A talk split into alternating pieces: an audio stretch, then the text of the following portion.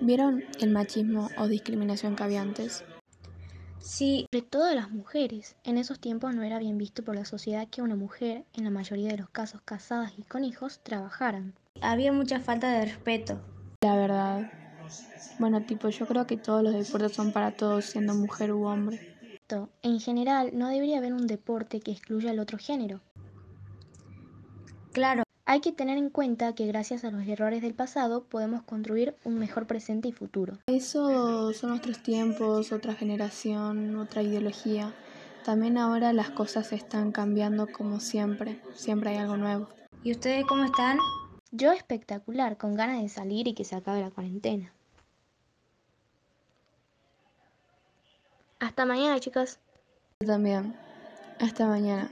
Hasta mañana, chicas. Hasta luego.